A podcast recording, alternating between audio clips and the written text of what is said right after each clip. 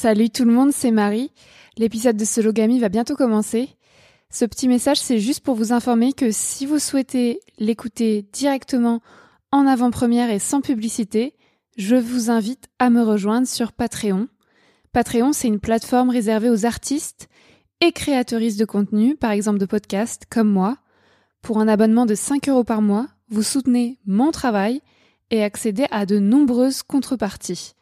Mon podcast Sologamy me demande plusieurs heures de travail par semaine.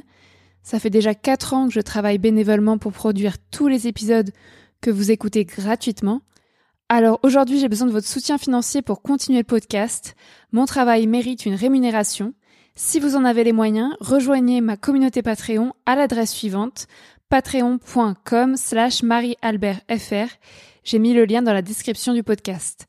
Grâce à votre abonnement, vous pourrez donc écouter les prochains épisodes de Sologamy avant tout le monde et sans publicité, et suivre les coulisses de mon travail au quotidien. Merci et à bientôt sur Patreon. Hiring for your small business? If you're not looking for professionals on LinkedIn, you're looking in the wrong place. That's like looking for your car keys in a fish tank.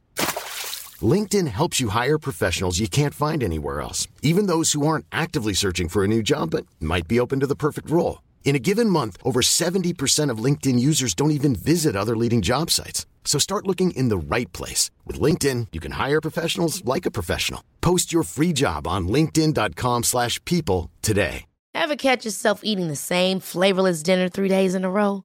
Dreaming of something better? Well, HelloFresh is your guilt-free dream come true, baby. It's me, Gigi Palmer. Let's wake up those taste buds with hot, juicy pecan-crusted chicken or garlic butter shrimp scampi. Mm. Hello Fresh.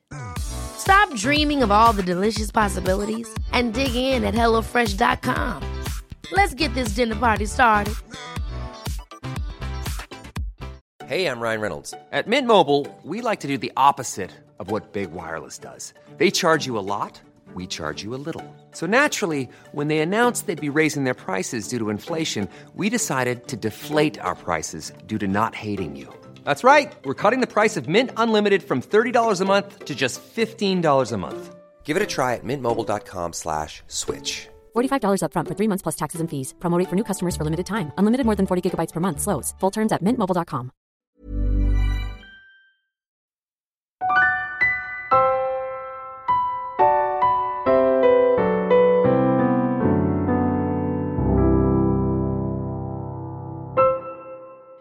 Bonjour à tous, bienvenue dans Sologamy, le podcast des célibataires qui n'ont besoin de personne. Je vous présente un nouvel épisode sur le thème de l'activisme et du militantisme des célibataires. Je m'appelle Marie-Albert, j'ai 29 ans et j'habite à Cherbourg en France. Je suis aventurière, journaliste et autrice féministe. Je me définis comme une femme cisgenre, célibataire, pansexuelle, française, blanche, jeune, mince, valide et athée. Aujourd'hui, je reçois Tara Lacroix. Bonjour Tara. Bonjour Marie. Comment tu te présentes et tu te définis si c'est le cas? Alors, je suis euh, une jeune femme de 29 ans, bientôt 30 ans dans un mois. Euh, cisgenre, euh, hétérosexuel pour le moment, mais bon, on peut dire du, coup hétéroflexible plutôt de mon côté en ce moment. C'est en pleine euh, réflexion. Euh, je suis une jeune femme racisée. J'ai des origines algériennes, kabyles euh, du côté euh, de ma mère, et je vis à Paris. Merci Tara. Dans mon podcast Sologamy, je donne habituellement la parole à des personnes célibataires et minorisées pour discuter des différentes réalités du célibat dans ce pays, la France. Je sors une émission tous les mardis. Aujourd'hui, on va discuter ensemble de l'activisme des célibataires, comment on s'engage quand on est célibataire, pour quelle cause on s'engage, le célibat nous laisse-t-il plus de temps pour militer ou au contraire nous rend-il plus vulnérables? Nous allons nous poser toutes ces questions avec toi Tara, qui a connu l'activisme à la fois en tant que meuf en couple et en tant que meuf célibataire. Je ne te pose pas les questions traditionnelles de sologamy car tu es une invitée récurrente du podcast et tu, y as déjà répondu le mois dernier dans l'épisode 38 intitulé Surmonter une rupture que je vous recommande chaudement d'écouter, chère auditorice, pour en savoir plus sur Tara. Donc on passe directement au thème principal de l'épisode, célibat et activisme que tu as choisi. Tara, pourquoi tu as choisi ce thème d'épisode qui est quand même, quand même très original?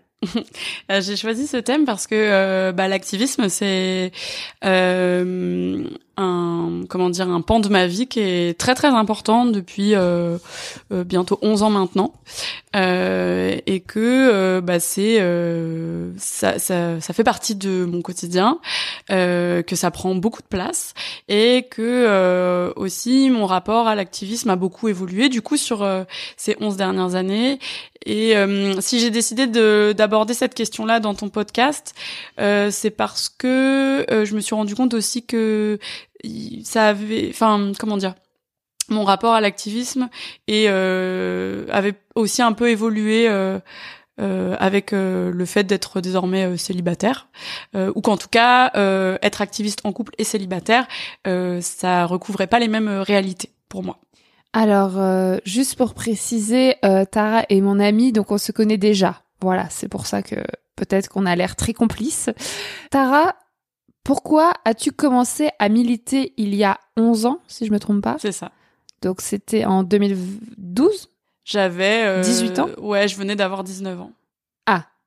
2013. 2013. C'était euh, février 2013. Oh non, bientôt 11 ans. Ouais. On enregistre cet épisode le 25 décembre 2023. On, a, on adore fêter Noël comme ça. Mais il sera diffusé en février 2024. Donc ça fait 11 ans que tu milites, pourquoi tu as commencé à militer, pour quelle cause, est-ce que tu veux en parler et quelles étaient tes motivations à l'époque? Euh, c'est très intéressant parce que je pense que le moment où j'ai commencé à militer est venu avec euh, plein plein de déclics euh, que j'ai eu. Donc à 19 ans, je commençais, enfin je 18-19 ans, je, je, suis entrée en études supérieures. Je venais d'avoir mon bac et j'ai commencé une prépa littéraire. Donc j'étais en Hippocagne et je me suis retrouvée en prépa à Versailles, entourée de, de pas mal de personnes différentes, on va dire, de mon milieu social d'origine. Moi je viens d'un milieu euh, social plutôt euh, populaire hein, euh, et je me suis retrouvée avec des personnes euh, euh, bah, plutôt qui venait d'un milieu plutôt aisé euh, et avec des idées politiques euh, pas du tout euh, euh, alignées on va dire avec les miennes même si à l'époque je pense que j'étais je pense je suis sûre j'étais moins politisée que maintenant. Mais ce qui est sûr c'est que dans pour pour voilà pour que vous puissiez vous faire une petite idée moi j'avais dans dans, dans dans ma classe des personnes qui soutenaient les idées du Front National de façon assez assez décomplexée. Et donc j'ai du coup été assez très vite, euh, enfin très vite confrontée à ces personnes-là. Euh, enfin ça, ça m'a mis une claque. Je pense que là où j'étais quand même un bisounours euh, à l'époque, je me suis rendu compte que l'humanité était pas si pas si douce que ça dans son ensemble. Et en plus euh, c'était la période euh, du de comment dire euh, des débats sur euh, la question du mariage pour tous et toutes. Et donc il y avait vraiment un truc euh, où on sentait qu'il y avait une, dans ma classe une forme de polarisation entre d'un côté les personnes qui allaient le week-end au manif pour et le week-end d'après l'autre côté de la classe qui allait au manif contre. Donc c'était dans le travail on s'entendait très bien. Et en même temps quand il fallait euh, ensuite euh, euh, se parler sur Facebook. Il y avait des insultes, il y avait, enfin, disons que c'était une période de débat assez assez importante et aussi du coup d'opposition avec certaines personnes de, de, de ma prépa. Et euh, à ce moment-là, euh, je me suis euh, beaucoup posé la question de, déjà de mon orientation scolaire, en me disant en fait est-ce que j'ai vraiment envie de faire partie de cette élite-là? Parce que c'est un peu ce qu'on nous vendait hein, avec Hippocane, c'était vous êtes l'élite, voilà.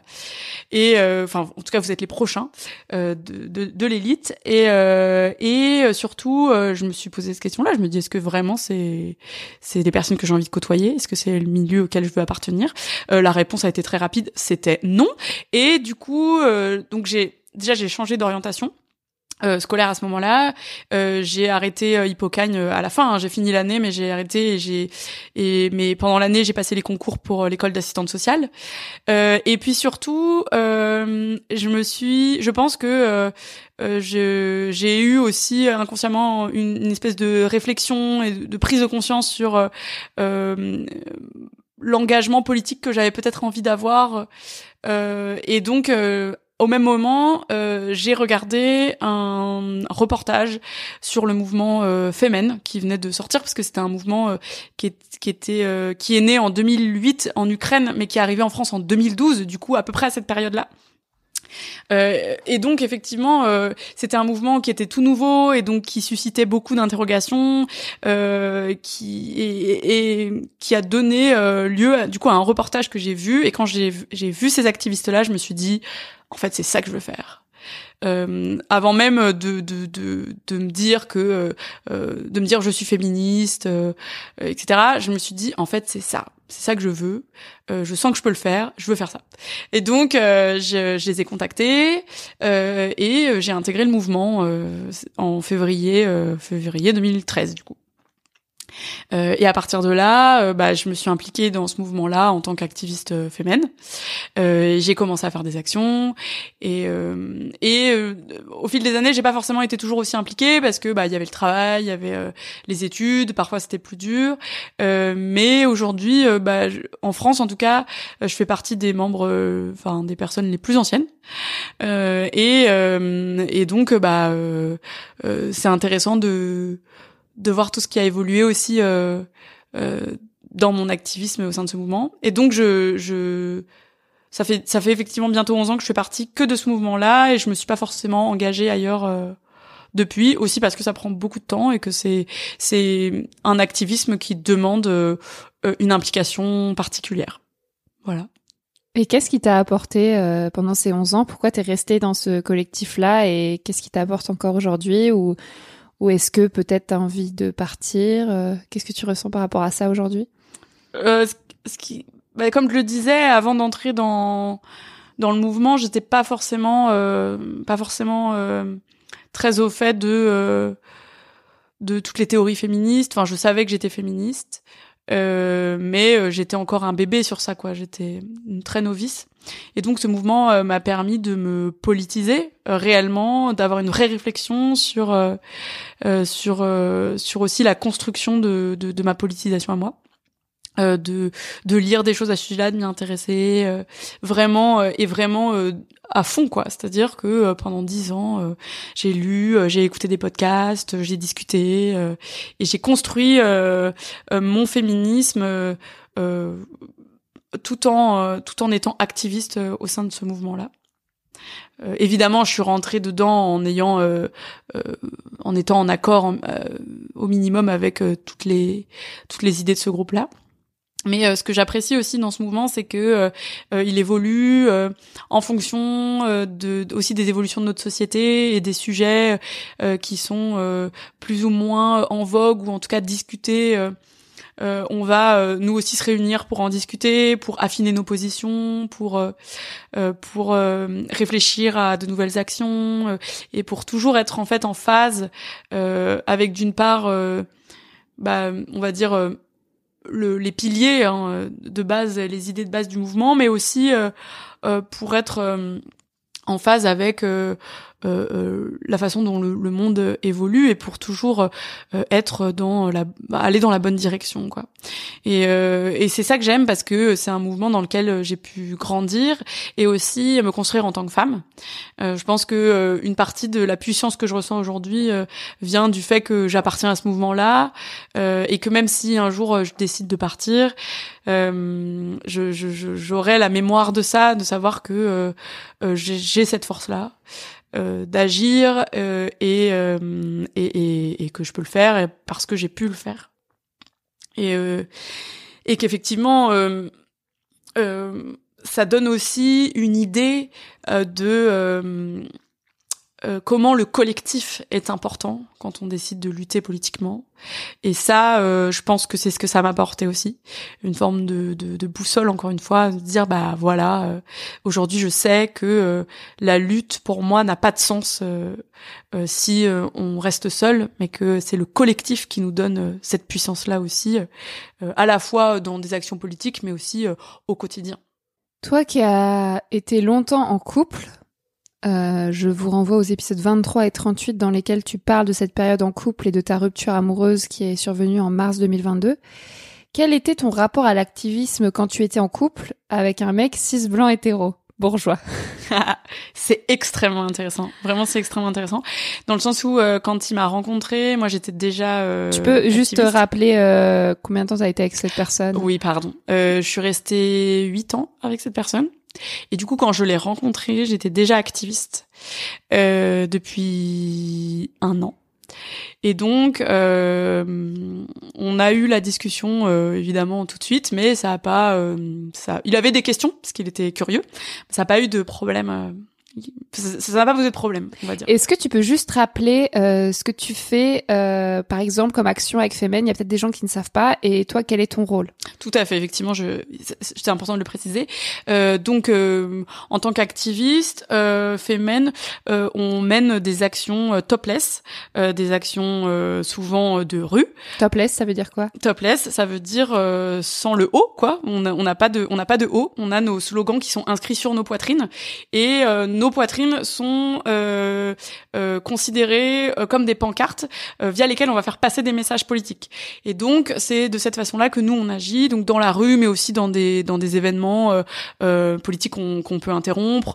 En tout cas, toujours face à des personnes qu'on veut interpeller ou en tout cas contre lesquelles on lutte politiquement. Donc ça, c'est les, les actions féminines. Euh, c'est un mode d'action que nous on a nommé euh, sextrémiste parce que justement, euh, il utilise euh, le corps et la spécificité euh, de, du, du corps, on va dire féminin en fait, pour lutter dans l'espace public. C'est une façon de de dire aussi, donc à la fois on diffuse ce message politique, mais être topless avec notre slogan sur la poitrine, c'est une façon de se réapproprier son corps et de de dire et de réaffirmer à chaque fois euh, que c'est à nous de décider euh, si notre corps euh, est politique à un moment donné ou s'il est sexuel ou s'il est autre chose. Voilà, on considère que c'est à nous de le décider et pas aux autres. Là où le corps des femmes est systématiquement, enfin en tout cas le corps des femmes nues est systématiquement sexualisé, utilisé pour de la publicité ou autre. Voilà, donc nous c'est dans ce contexte qu'on intervient et de cette façon-là. Et donc, toi, t'as fait des dizaines d'actions sur ce mode-là? Oui, je, je, je- alors 10, je sais, mais aussi au moins 10 Oui, actions moins. euh, en groupe ou seul ou à deux. Enfin, en tout cas, oui, j'ai fait plusieurs actions euh, euh, de ce type. J'avais pas toujours le même rôle, euh, mais disons qu'il y a aussi toute une, une partie logistique. euh, et puis, comme n'importe quelle association, il y a euh, tout le backup, hein, le côté administratif à gérer, la trésorerie. On a aussi un shop en ligne, euh, voilà. Donc, on a toutes ces activités-là qui demandent du temps, effectivement, en plus de euh, euh, de euh, bah, des actions, euh, on va dire concrètes sur le terrain. Et donc, par rapport au couple hétéro, euh, les hommes que tu rencontres, ou on va prendre l'exemple de celui-là, peut avoir des questions ou peut ne pas aimer que tu montres ton corps euh, sexualisé ou pas dans la rue. Euh, et puis il y a aussi la question des gardes à vue. Tu es déjà allé en garde à vue, donc il y a des conséquences concrètes sur ta vie.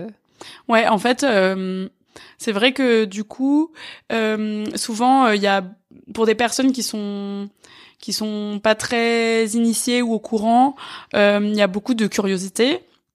Euh, et euh, c'est son cas en fait. Quand on s'est rencontrés il a il a eu beaucoup de curiosité.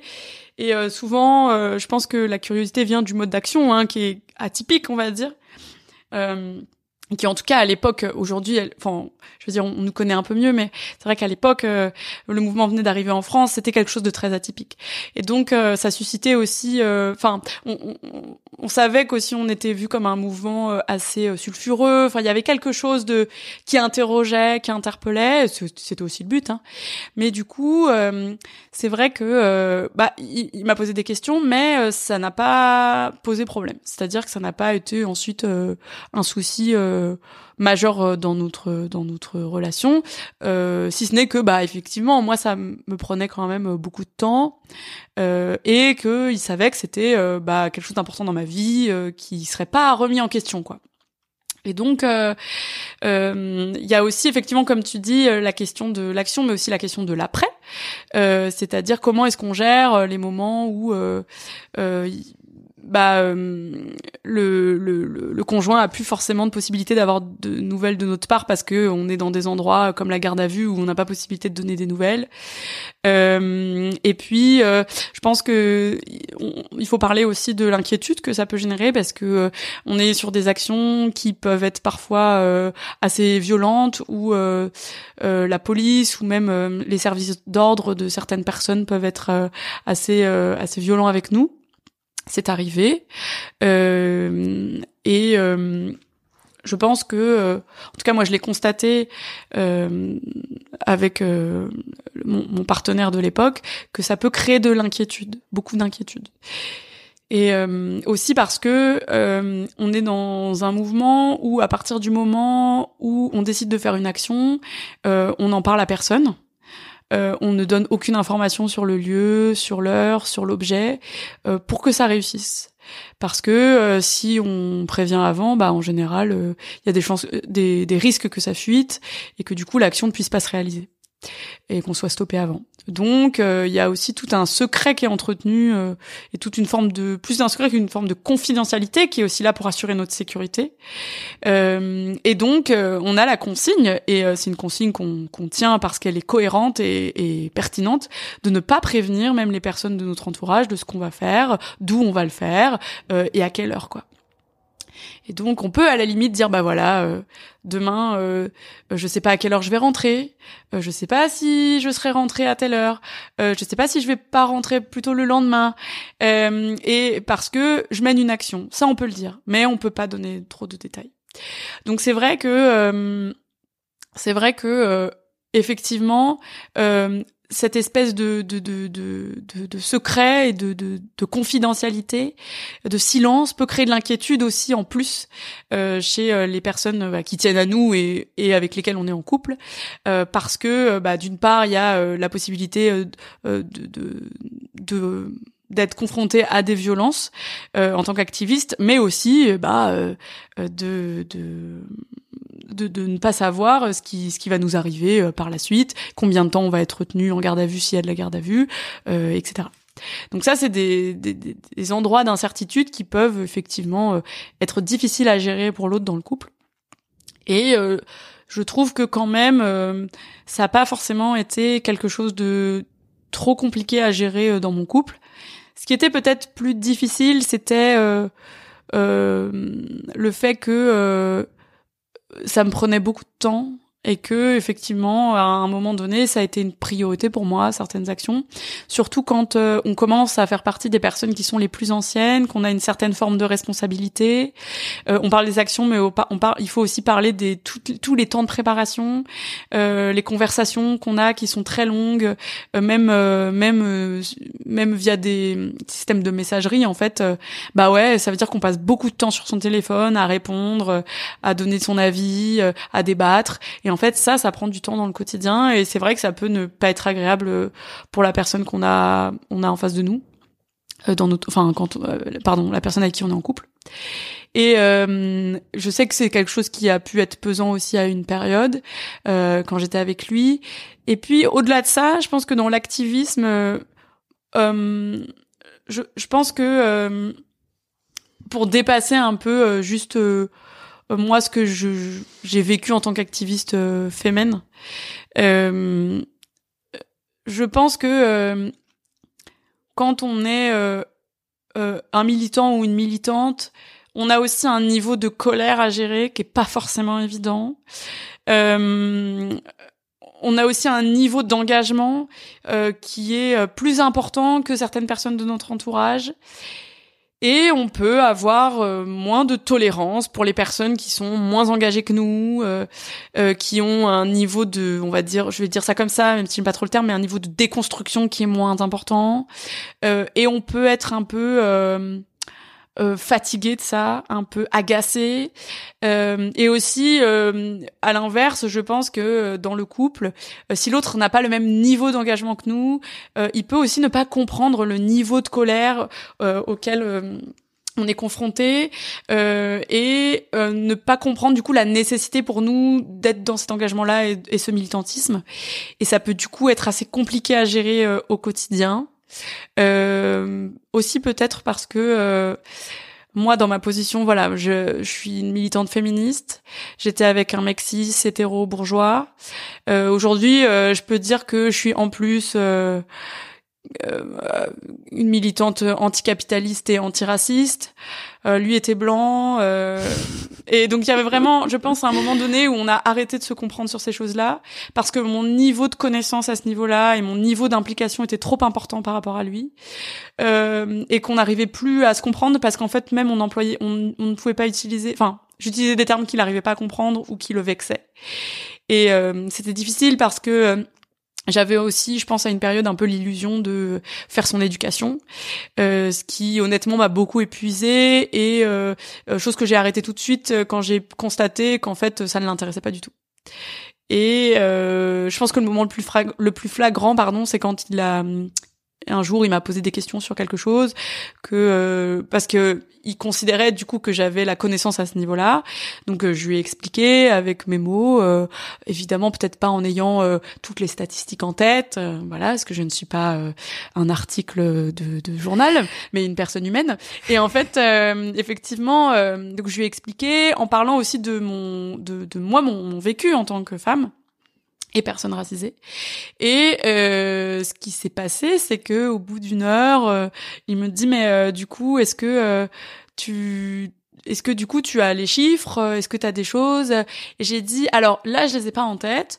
En revanche, euh, euh, tu peux aller voir tel ou tel article. C'est vrai que ça peut être intéressant si tu veux le lire. Et à ce moment-là, il m'a dit ah ouais non mais je pense que ça m'intéresse pas assez pour que j'aille lire ça. Et donc effectivement à ce moment-là, je me suis dit mais je viens de passer une heure euh, à lui expliquer des trucs qu'il a en plus pas mal remis en question. Oui, parce que il se permettait aussi de m'interrompre pour remettre en question certaines choses. Euh, et au moment où moi je me suis sentie un peu acculée parce que j'avais pas tous les chiffres, je lui ai fait cette remarque en lui disant bah effectivement j'ai pas les chiffres mais je peux te filer de la doc quoi. Et là euh, quand il m'a dit ça, je me suis dit bon euh, je viens de perdre une heure de ma vie pour expliquer à quelqu'un euh, qui en fait euh, en a pas grand chose à faire euh, des choses qui sont importantes pour moi parce qu'en fait elles concernent mes conditions d'existence tout bonnement.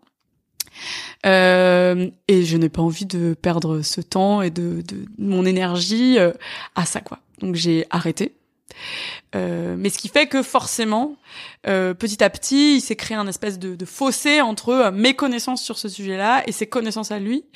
Euh, et du coup, euh, à chaque fois que moi, je pouvais dire quelque chose ou lui faire remarquer quelque chose en disant ah mais t'as vu, c'est passé ça, mais ça, ça veut dire que c'est pour ça, etc., etc. Ou utiliser des termes comme euh, parler de personnes blanches ou de personnes racisées ou de ou de, de enfin de misandrie, etc. C'est vrai que lui n'ayant pas les, les ressources ou les connaissances nécessaires à ce sujet-là, ça a pu créer des, conflits. Et ça, ça, je pense, euh, beaucoup entretenu ma colère. Et aussi, c'était très compliqué parce que euh, j'étais dans une forme de dissonance où euh, tout ce qui représentait, en fait, c'était un peu ce que je combattais. Donc forcément, il y avait... Euh, c'était vraiment, ça devenait très compliqué pour moi à gérer, et donc je pense que j'étais dans un état de colère aussi qui devenait ingérable. Je sais que c'est aussi pour ça qu'il qui m'a quitté. Enfin, je pense que c'est un des déclencheurs. Et euh, et, euh, je pense que lui n'a jamais compris ce truc-là en fait. Mais euh, mais euh, aujourd'hui, euh, c'est vrai que du coup, euh, bah je me rends compte que c'était un problème dans le sens où je me rends bien compte que les personnes que je rencontre aujourd'hui sont beaucoup plus alignés avec euh, mes idées politiques et surtout des idées bien bien radicales alors que euh, euh, alors que lui était plutôt dans une forme de de ah mais c'est important d'être modéré euh, parce de que voter Macron. Ouais, alors peut-être pas jusque là, mais tu vois plutôt Hamon que Mélenchon. Enfin, du coup, il y a vraiment un truc où euh, vraiment un truc où euh, bon, on va pas rentrer dans ces détails là, mais c'est vrai que en tout cas, euh, je pense que dans dix ans, il serait capable de voter Macron par exemple. Enfin, je pense que clairement euh, je me rends bien compte même euh, qu'avec ses Ah, amis, on n'avait pas du tout les mêmes idées Mm, mm. politiques. euh, et en fait, euh, et en fait, euh, quand je vois les mecs que je fréquente aujourd'hui, je me rends compte à quel point euh, je restais dans une situation qui ne me convenait pas à ce niveau-là, et à quel point surtout le couple a agi comme euh, sur moi comme euh, comme euh, comme un moyen de réguler euh, euh, ma radicalité. Il y avait vraiment un truc de contrôle social. Voilà. Je pense que le couple agit comme une forme de contrôle social sur ma radicalité, dans le sens où c'était difficile pour moi d'assumer mes idées radicales dans le cadre de ce couple de ce couple-là et du coup aussi de les développer, d'avoir des réflexions à ce sujet-là, de et de, de pouvoir lire à ce sujet parce que forcément il y avait une forme d'autocensure de ma part en me disant et je et je pense qu'inconsciemment je me disais mais si je vais à ce niveau-là de radicalité, je ne pourrais plus rester avec lui. Il y avait aussi tout ce truc-là. Donc je pense que euh, euh, il y, avait tout ça euh, et en même temps il a jamais remis en question mon implication et mon activisme et c'était quelque chose qu'il avait intégré comme une partie de ma personnalité. Euh, mais je pense que plus ça allait, plus euh, effectivement je me radicalisais et qu'on ne prenait pas du tout le même chemin politique. Aussi parce que lui était beaucoup moins concerné euh, par les problématiques et voyait beaucoup moins l'intérêt de tout ça. There's never been a faster or easier way to start your weight loss journey than with PlushCare. PlushCare accepts most insurance plans and gives you online access to board-certified physicians who can prescribe FDA-approved weight loss medications like Wigovi and Zepbound for those who qualify. Take charge of your health and speak with a board-certified physician about a weight loss plan that's right for you. Get started today at plushcare.com slash weight loss. That's plushcare.com slash weight loss. plushcare.com slash weight loss.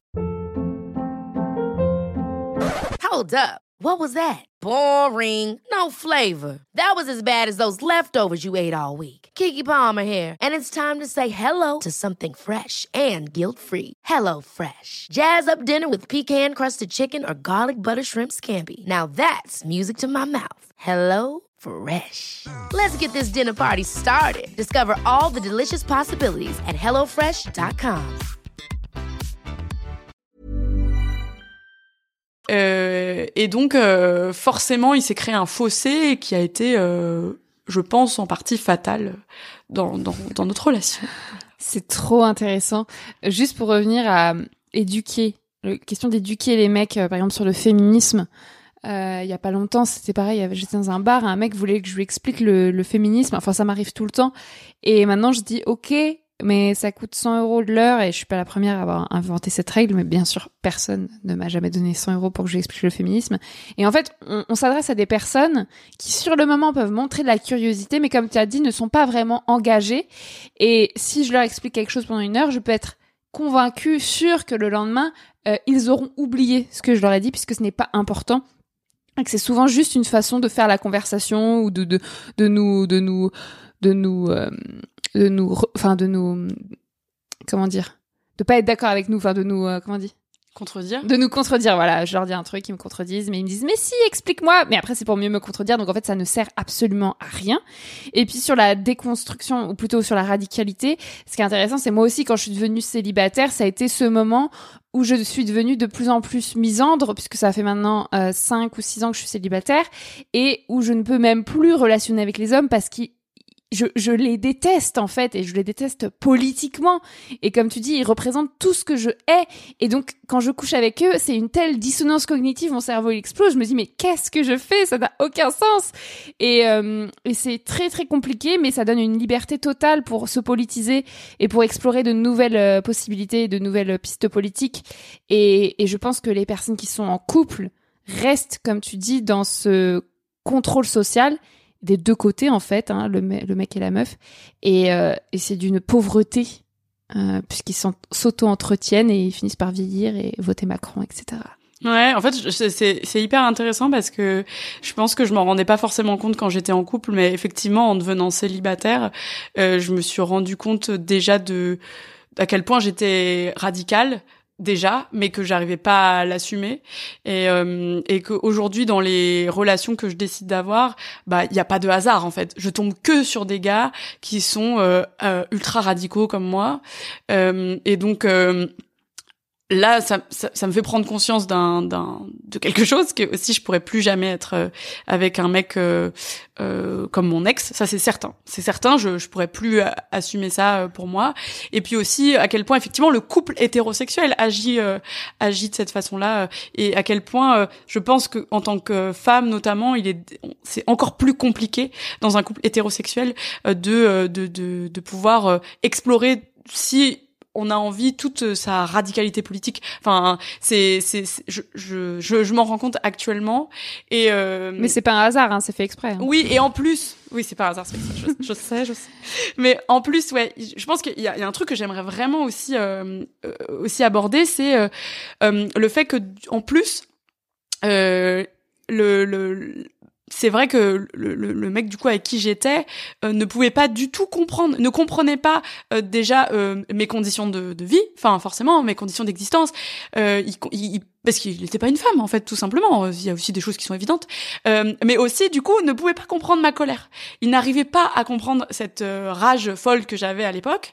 Euh, et, euh, et le fait que moi j'étais traversée par ce truc là pour la première fois de ma vie par une espèce de colère incontrôlable euh, que aujourd'hui j'ai appris à apprivoiser aussi.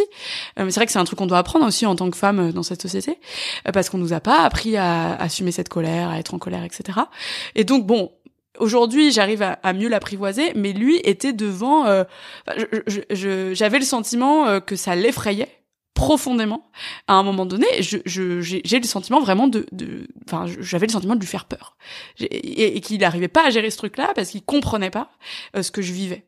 Et aussi, du coup, euh, je pense que euh, il n'arrivait pas à, à comprendre euh, ce que je pouvais vivre en tant qu'activiste, c'est-à-dire la violence des, des, actions qu'on pouvait mener, pas de notre côté, hein, mais de ce qu'on pouvait recevoir comme violence, et aussi de la dureté de certains moments. La garde à vue, c'est quelque chose de, de, en fait, de difficile. C'est-à-dire que c'est pas insurmontable, mais si tu as une santé mentale fragile, c'est pas évident. Si t'es toute seule en cellule pendant 22 heures, c'est pas évident. Et en fait, ça, si tu l'as pas vécu, c'est quand même assez difficile de le concevoir, d'arriver à comprendre ce que ça implique, et surtout de pouvoir, euh, euh, du coup, euh, soutenir la personne comme il faut. Et moi, je, pense que ce qui est important, c'est que je vais, je vais parler d'une chose très éclairante pour pour un peu euh, donner un exemple. Mais euh, la dernière garde à vue que j'ai faite, c'était il y a un an, euh, à peu près. ça a duré... non, c'était pas il y a un an. C'était il y a un peu plus d'un an. Ah ben non, du coup, parce que j'étais encore avec lui. Non, non. il y a deux ans, quoi. Il y a deux ans. C'était, c'était il y a, il y a. Je pense que c'était surtout, ouais, c'était il y a deux ans. Donc c'était il y a deux ans. Euh, je, je, je finis en garde à vue suite à une action. Et il se trouve que à ce moment-là, euh, on était deux et euh, la l'autre activiste n'a euh, a pu rentrer à la maison. On était on n'était pas à Paris, on était à Reims. Et l'autre activiste, comme elle a pas eu le temps d'enlever euh, son haut, ils l'ont pas mise en garde à vue. donc elle a pu rentrer à la maison avec les copines qui nous attendaient. Et moi, je suis restée toute seule en garde à vue à Reims, dans une cellule, pendant 22 heures. Donc, ce qu'il faut savoir, je pense qu'il faut préciser aux gens qu'en garde à vue, euh, même si ça peut paraître évident, euh, on n'a pas de téléphone, on n'a aucun moyen de savoir quelle heure il est, parce qu'on nous retire euh, la montre, le téléphone, tous nos effets personnels, voire parfois les chaussures s'il y a des lacets.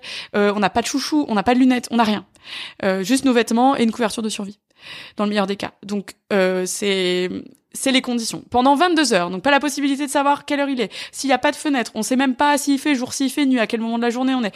donc on est dans un, on est dans un état où, enfin moi je peux comprendre qu'on qu'on devienne euh, complètement fou dans ces conditions-là, surtout si on a une santé mentale fragile. Et, euh, et même avec une santé mentale plutôt solide, euh, c'est pas évident. Hein.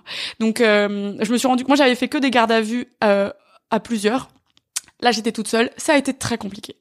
Et je suis rentrée et, euh, et je sais qu'à ce moment-là, euh, je savais que euh, effectivement au moment où j'ai repris mon téléphone, j'ai eu du soutien, tout le monde m'a envoyé des messages, les gens avaient vu les vidéos, les gens savaient ce qui s'était passé.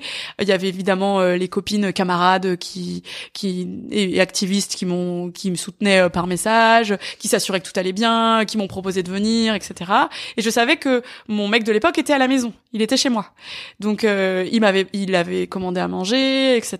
Donc euh, quand je suis arrivée, c'est vrai que bah, j'étais épuisée, mais et en même temps, je, je- à ce moment-là, je savais que j'aurais préféré aussi être seule parce que euh, même si ça faisait 22 heures que j'avais parlé à personne et que c'était important pour moi de de parler, de parler, de parler, de parler, de parler, en fait, euh, de ce qui s'était passé, de débriefer, etc. Euh, en fait, euh, je, je savais aussi que j'allais être dans un état euh, qui était difficilement gérable pour une personne en face, et donc euh, je, j'aurais préféré. Mais il était là, et je me suis dit bon bah tant mieux, au moins je vais manger, euh, je vais prendre une douche, on va pouvoir discuter. Et je me souviens que ça a été un moment extrêmement violent pour moi parce qu'en rentrant, euh, j'ai parlé, j'ai parlé, j'ai parlé, j'ai parlé, j'ai pas arrêté de parler parce que j'avais besoin de débriefer de ce qui s'était passé et que j'avais pas pu le faire avec les autres activistes. Euh, et, euh, et à un moment donné, et j'étais effectivement pas très bien, j'étais dans une forme de surexcitation, suractivité, euh, et, et, et, et à un moment donné, euh, je sais que euh, au moment où j'arrête de parler, je pense qu'il essaye de me raconter un truc, lui, euh, et je pense que j'étais pas assez à l'écoute à ce moment-là, et, et en même temps, bon, euh, il était euh, deux heures du mat, euh, j'étais enfin rentrée chez moi, euh, je- il fallait que je dorme en fait, mais ah, j'étais in- incapable de, de, de me coucher maintenant. Et il a dû me dire, bah j'ai l'impression que en fait euh, tu m'écoutes pas, etc.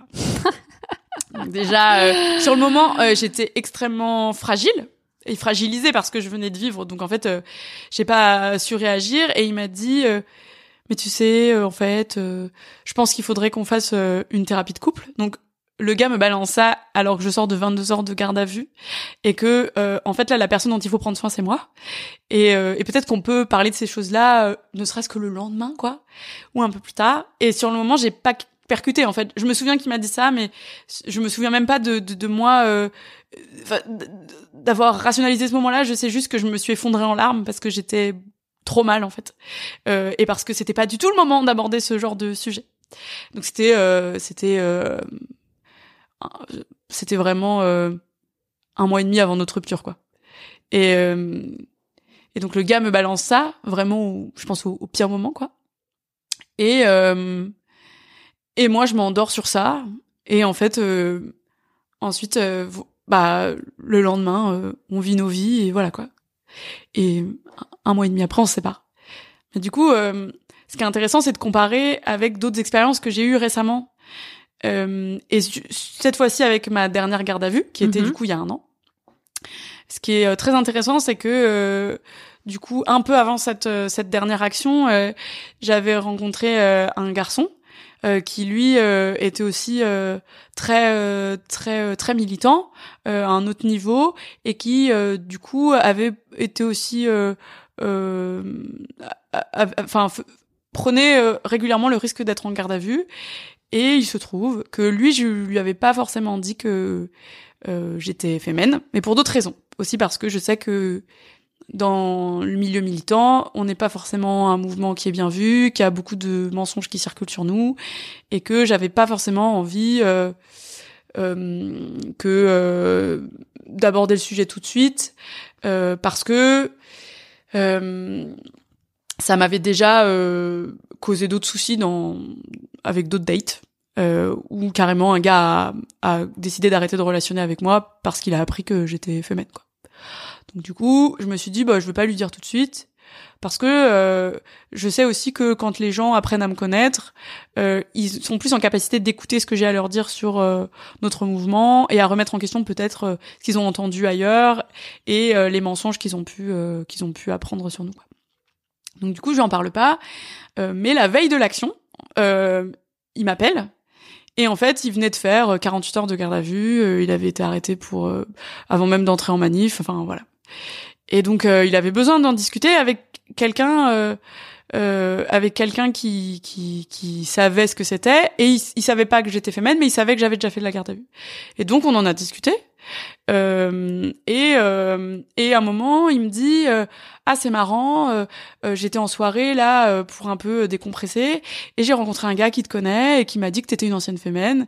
Et sur le moment, j'ai un peu bugué et je me suis dit oh là là là là, on va faire certainement pas avoir le la discussion maintenant alors qu'il est genre minuit, que moi le lendemain j'ai une action et que il faut que je sois hyper focus et très concentrée et très sûre de moi. Et du coup j'ai dit, j'ai juste dit ah ah, oui oui oui et en fait après on est passé à un autre sujet, on a discuté de ce que lui il avait vécu je l'ai rassuré et ensuite euh, il est parti se coucher et on s'est dit qu'on se voyait du coup le lendemain. Sauf qu'en fait moi le lendemain j'avais une action et que je savais pas si j'allais rentrer euh, si j'allais rentrer à la maison le soir même parce qu'il y avait forcément des risques de garde à vue. Donc du coup euh, ce que j'ai fait et ce qu'on fait souvent c'est qu'on donne les contacts des personnes proches aux activistes qui font pas l'action mais qui sont là en backup et on, on, les demande on leur demande pardon de prévenir nos proches quand on est en garde à vue au moins pour qu'ils s'inquiètent pas. Et moi bah j'avais avant je donnais le, le numéro de mon mec mais moi j'avais plus de mec.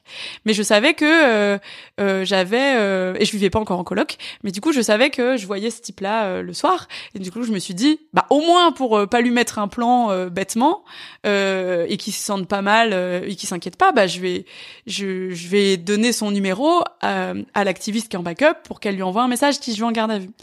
Donc je fais l'action je vais en garde à vue et là, je me dis mince, c'est-à-dire que euh, je pense que, enfin, j'ai confiance, donc je sais qu'elle l'a prévenu. Mais du coup, ça veut dire que dans le même temps, il a appris que j'étais en garde à vue, mais aussi que j'étais toujours une activiste féminine. Donc il y a vraiment un truc où je me suis dit, bah c'est qui tout double? Soit euh, il sera là en gros à la sortie pour m'attendre et on va en discuter, soit il va me, il va me virer de sa vie, quoi. Et en fait, en, euh, on a eu la chance de sortir, euh, ce qui arrive très rarement quand euh, on est mis en garde à vue la- dans l'après-midi, mais j'ai eu la chance de sortir euh, euh, le soir même de garde à vue, et du coup je lui ai envoyé un petit texto en lui disant euh, bon bah voilà, je suis sortie, et là il m'a dit ah mais je me suis inquiétée, euh, j'ai vu que t'étais en garde à vue, on m'a prévenu, écoute, on se rejoint chez toi, on en discute.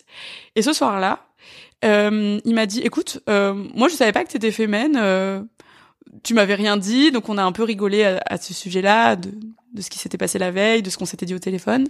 Et puis il m'a dit, écoute, en fait, on n'est pas là ce soir pour parler euh, éventuellement de nos différents politiques s'ils pouvaient en exister. Euh, on sait qu'on se voit ce soir-là euh, parce que euh, moi j'ai vécu 48 heures de garde à vue, toi tu viens de sortir de euh, je sais pas combien d'heures de garde à vue.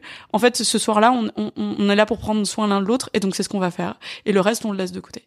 Et en fait, ça, euh, je pense que j'ai vécu ma meilleure expérience euh, de fin de garde à vue à ce moment-là euh, avec un gars qui n'était même pas officiellement mon, mon mec, euh, avec qui j'étais pas officiellement en couple, euh, mais qui euh, comprenait ce que j'avais vécu euh, et avec qui j'ai pu échanger sereinement à ce sujet-là euh, parce que justement, en fait, on, on, on pouvait se comprendre quoi.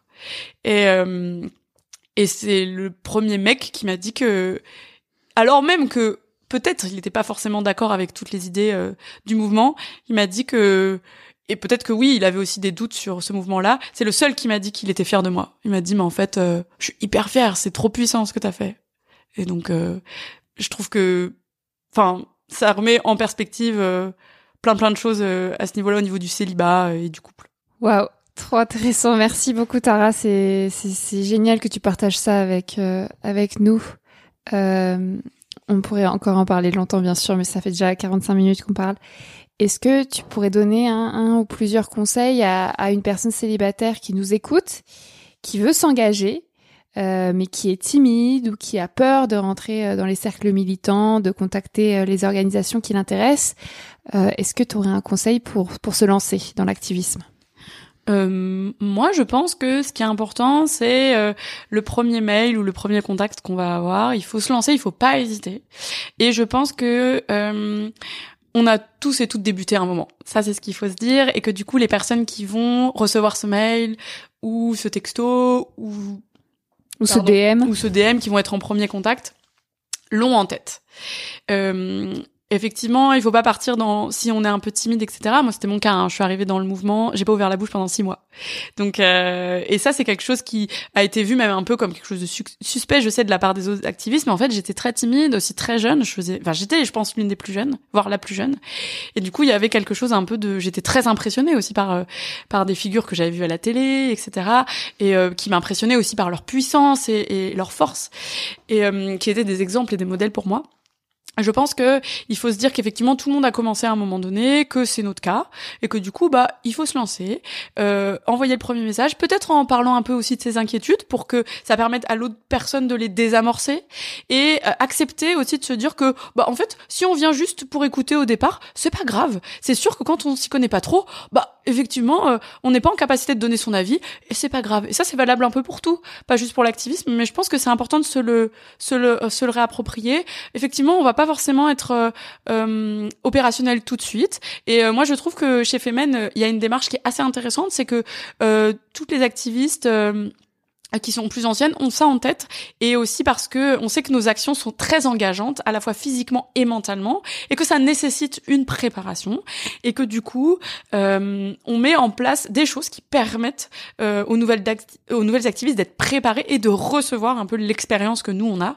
Et je pense que dans plein de milieux euh, même si c'est pas formalisé euh, de cette façon-là euh, c'est plus ou moins ce qui va se passer de façon assez intuitive et implicite et donc euh, là où nous par exemple on va d'abord faire une première réunion où on va interroger les personnes sur leur motivation, euh, sur le, niveau aussi d'engagement euh, qu'elles veulent qu'elles veulent avoir au sein du mouvement parce que on peut être une activiste mais aussi on peut décider simplement d'écrire les communiqués, de venir prendre les photos, de s'occuper de la logistique. Si on, on, on a envie de s'impliquer mais qu'on n'est pas en capacité d'agir topless tout de suite ou pas du tout, hein, ça peut être aussi le cas. je pense qu'il faut s'interroger aussi sur ça, sur le degré d'engagement qu'on est en capacité de mettre à un endroit euh, pas avoir peur de changer d'avis en cours de route, ça peut arriver aussi parce qu'on a des vies en dehors de notre activisme, qu'on peut avoir des enfants, qu'on peut décider de déménager, euh, à un moment donné de reprendre des études ou d'en avoir qui sont euh, qui prennent du temps, d'avoir un taf qui est aussi prenant. Enfin voilà, ça il faut il faut aussi se dire qu'on est des êtres humains. donc ne pas hésiter à parler ça de ses inquiétudes et de demander euh, au sein du collectif quels sont les différents degrés d'engagement qui sont possibles. Et puis euh, de, de voilà de pas hésiter juste pour aller voir. Juste pour aller voir discuter avec les gens écouter euh, et accepter qu'au départ effectivement on, on va potentiellement pas dire grand chose et c'est pas grave. Mais ça nous permet déjà de nous sentir euh, de sentir qu'on appartient à quelque chose qui nous dépasse un peu. Et c'est déjà une première forme d'engagement. Et ça, il faut bien le souligner. On n'est pas obligé de dire des choses, de faire des choses, de donner son avis pour être engagé. Déjà, faire partie du groupe, c'est un premier pas. Ouais, je suis d'accord avec toi. Merci pour ton expertise. Euh, moi aussi, je suis engagée et je suis surtout engagée dans des collectifs, des associations de journalistes, euh, de journalistes féministes par exemple. Et euh, moi, ça fait plusieurs années et certaines années, j'étais très engagée et d'autres moins. Euh, j'ai fait partie de certains collectifs et d'autres, euh, je suis partie au bout de quelques temps. Toi, ça fait 11 ans que tu es dans le même, donc on peut avoir des parcours très différents. Et ce que je dirais, c'est vraiment de, de pas avoir peur de, de se lancer, de contacter parce qu'on est enfin moi en tout cas dans les collectifs euh, auxquels j'appartiens on est très contente euh, très content dès qu'on a des nouvelles personnes euh, ça donne de la nouvelle énergie parce que c'est très énergivore de faire partie d'un collectif et de et de militer. Et d'ailleurs j'admire vraiment ton endurance sur toutes ces années parce que c'est c'est c'est fatigant en fait. Donc si vous êtes motivé n'hésitez pas à rejoindre le collectif que vous que vous souhaitez. Personne va vous refuser et si on vous refuse bah c'est pas le bon collectif tout simplement. Et et écoutez-vous, euh, si à un moment donné vous rejoignez un collectif mais que ça représente trop d'engagement pour vous, bah, demandez si vous pouvez vous engager moins. Et si c'est pas possible, bah, vous pouvez aussi partir. Il n'y a pas de, il y a pas de culpabilité à avoir. Vous faites en fonction de vos moyens. Moi, je sais qu'aujourd'hui, euh, euh, je milite plutôt avec mon podcast ou avec mes livres, mes articles, mon Survivor Tour, mon Tour de France à pied. Et c'est plutôt solitaire. Et il y a d'autres personnes comme toi qui aiment vraiment militer en collectif. Il y a d'autres personnes qui vont militer sur les réseaux sociaux. Il y a d'autres personnes qui disent que sur les réseaux sociaux, c'est pas vraiment du militantisme. En fait, on n'est pas là pour juger ce que font les autres. Euh, vous pouvez euh, vous politiser de la façon euh, qui vous convient. Et je pense que s'engager dans un collectif, ça permet aussi de mieux vivre sa colère, de, de mieux vivre sa rage, puisqu'on la partage avec des personnes qui ressentent la même chose. Et on se sent moins seul. Et quand on est isolé, par exemple, loin de Paris ou dans un autre pays, ben en fait, on peut rejoindre des collectifs virtuels, par exemple, et se sentir moins seul. Et, et, et c'est hyper important parce que, par exemple, dans notre famille, en tout cas dans ma famille, euh, les gens ne partagent pas forcément mes idées, voire sont complètement à l'opposé. Et j'ai l'impression d'être en colère tout le temps et que les gens me renvoient cette colère en disant que je ne suis pas légitime à l'avoir et que j'en fais trop et que je et que j'exagère. c'est toujours ça, j'exagère. Et en fait, dans les collectifs, je me rends compte qu'en fait non, on est plein de personnes à ressentir la même chose et que c'est légitime et qu'on a le droit de se battre pour ce qui est important pour nous. voilà. Bravo. C'était un super épisode. Euh, pour finir, euh, comment on se connaît? Eh bien, Tara et moi, on est amis. On se connaît depuis le lycée. On s'est rencontrés environ en 2010, donc ça fait euh, presque 14 ans qu'on se connaît. et qu'on est amis, même si aujourd'hui on ne vit pas dans la même ville, mais peut-être un jour. Peut-être. Est-ce que tu veux finir l'épisode en recommandant quelque chose ou en disant une dernière Phrase? Bon, oui, euh, j'ai encore. euh, non, parce que bon, il faut admettre que le célibat m'a aussi beaucoup laissé beaucoup de temps pour euh, pour lire, mais euh, je pense que j'ai lu un un livre qui m'a pas mal marqué aussi, qui qui je vais je vais proposer deux livres en fait. Euh, parce que déjà je, vais parler de celui de Juliette Drouard euh, sortir de l'hétérosexualité qui est euh, très intéressant et qui permet je, trouve de remettre en perspective un peu toutes ces choses là euh, et euh, d'expliquer aussi à quel point euh, l'hétérosexualité euh, euh, bah, euh, fait partie intégrante du système euh, patriarcal dans lequel euh, on vit. Euh, donc euh, je pense que c'est important de l'avoir en tête pour comprendre, euh, euh, pour avoir un début de réflexion aussi euh, sur euh, le célibat et euh, bah aussi les, autres formes d'amour et, et de rapport à l'autre. Et euh, euh, pour tout ce qui concerne euh, un peu euh, euh, peut-être la colère et le fait de se sentir euh, en décalage avec les gens euh, avec qui euh, on partage sa vie. Euh, moi, j'ai lu un, un livre euh, et celui-ci, je pense, va plutôt concerner euh, les personnes racisées qui vivent en France, mais ça s'appelle Rester barbare de Louisa Yousfi. Moi, c'est le livre, c'est mon livre préféré de tous les temps. je l'ai lu il y a un an et je, je relis jamais de livres, mais là, c'est vraiment le livre que je pense que je vais relire tous les ans parce que c'est le premier livre de toute ma vie et je suis une grosse lectrice qui euh, c'est le premier livre qui euh, a euh, qui je le sens a parlé de de ma réalité de ce que je pouvais vivre en tant que jeune femme racisée métisse en France euh, qui euh, en fait a été élevée euh, euh, plus ou moins entre deux cultures euh, et en même temps qui est euh, qui vit dans un pays où, euh, enfin dans un pays euh, qui est euh, de plus en plus raciste, euh, on le voit en, en tout cas au niveau des lois qui sont votées en ce moment. Euh, mais du coup, euh, c'est très intéressant parce que ça parle, euh, ça parle d'hybridité, ça parle de comment se réapproprier euh, le terme de barbarie qui est aujourd'hui euh, euh, une forme d'insulte dans la bouche de beaucoup de personnes euh, et de voir à quel point euh, effectivement c'est une richesse mais aussi une troisième voie euh, qu'on peut emprunter euh, et que beaucoup de personnes empruntent euh, parce qu'elles n'ont pas le choix parce que c'est ce qu'elles sont. Et, euh, et que cette troisième voie c'est peut-être euh, la solution pour beaucoup. Et en tout cas je me suis beaucoup beaucoup reconnue dans ce livre là j'espère que ça a sauvé quelque chose en moi, ça m'a permis d'être beaucoup plus sereine par rapport aussi à la colère que je ressentais euh, vis-à-vis de mon ex, euh, euh, qui partageait pas du tout les mêmes conditions d'existence de vie que moi. Et, euh, et je pense que ça peut aider beaucoup de gens. Euh, vraiment, lisez-le, Restez barbare de Louisa Yousfi. Euh, J'ai les larmes aux yeux en en parlant parce que vraiment, ça, elle, elle- dans des mots très simples, très beaux, en plus dans une écriture qui est très très poétique, elle arrive à dire des choses euh, essentielles et qui, je pense, euh, peuvent changer la vie euh, de beaucoup de personnes. Donc voilà, c'est ce que j'ai à conseiller maintenant. On va pleurer à chaque épisode. Euh, Merci Tara. J'ai lu ces deux livres, donc je vous les recommande également. On arrête de discuter pour aujourd'hui. Euh, merci, merci, merci Tara. De rien. Chers, euh, chers auditeurs, qu'avez-vous pensé de cet épisode? Est-ce que vous aussi vous êtes des activistes? Est-ce que vous êtes des activistes féministes euh, comme Tara? Euh, Des activistes du célibat comme moi? Pensez-vous que le célibat fait de nous de meilleurs activistes? Vous pouvez nous écrire pour euh, me répondre. Mon pseudo c'est Marie-Albert FR sur les réseaux. Vous pouvez aussi écrire au podcast Sologamy qui est présent sur tous les réseaux sociaux. Si vous avez aimé cet épisode, je vous invite à le partager autour de vous et à m'envoyer votre avis. Aujourd'hui, je remercie Joanne qui m'a écrit au sujet de l'épisode 29 de Sologamy, la grève du sexe avec Ovidie, le 6 avril 2023. Je viens de découvrir euh, votre compte et je me sens au bon endroit. Je sais par expérience que le couple hétéro n'est pas fait pour moi et qu'être avec un homme aspire toute mon énergie vitale. Pour autant, je voyais toujours ça comme un problème à résoudre et c'est l'angle que j'adoptais depuis deux ans en thérapie. Le concept de sologamie me parle vraiment, ça m'enlève un poids et j'ai eu une révélation avec cet épisode du podcast. Je suis frappée par l'ampleur du déni collectif dans lequel on baigne sur le sujet du sexe hétéro. Je suis allée acheter le livre La chair est triste hélas de Ovidie et je me suis identifiée presque à toutes les pages. Je me sens moins seule et ça traduit parfaitement mon sentiment de ras-le-bol généralisé sur ce sujet. Merci. J'ai hâte de découvrir les autres, les autres épisodes dans les jours à venir. Merci à toi, Joanne, pour ton témoignage. Ça me fait très plaisir.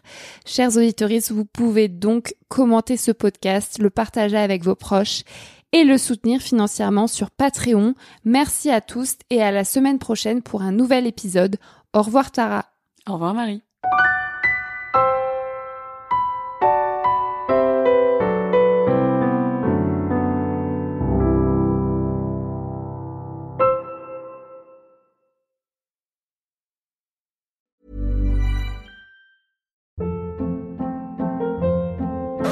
Hold up. What was that? Boring. No flavor. That was as bad as those leftovers you ate all week. Kiki Palmer here, and it's time to say hello to something fresh and guilt-free. Hello Fresh. Jazz up dinner with pecan-crusted chicken or garlic butter shrimp scampi. Now that's music to my mouth. Hello Fresh. Let's get this dinner party started. Discover all the delicious possibilities at hellofresh.com.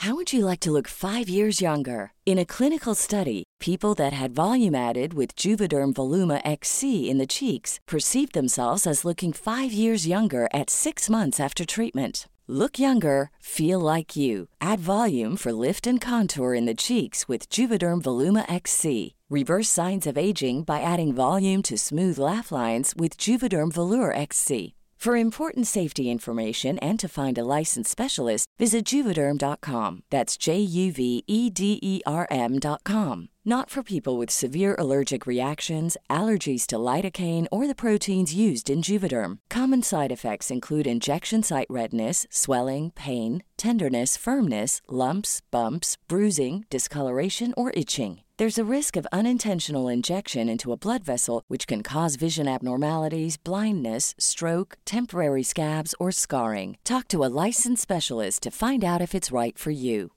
Hi, I'm Daniel, founder of Pretty Litter. Cats and cat owners deserve better than any old fashioned litter. That's why I teamed up with scientists and veterinarians to create Pretty Litter. Its innovative crystal formula has superior odor control and weighs up to 80% less than clay litter.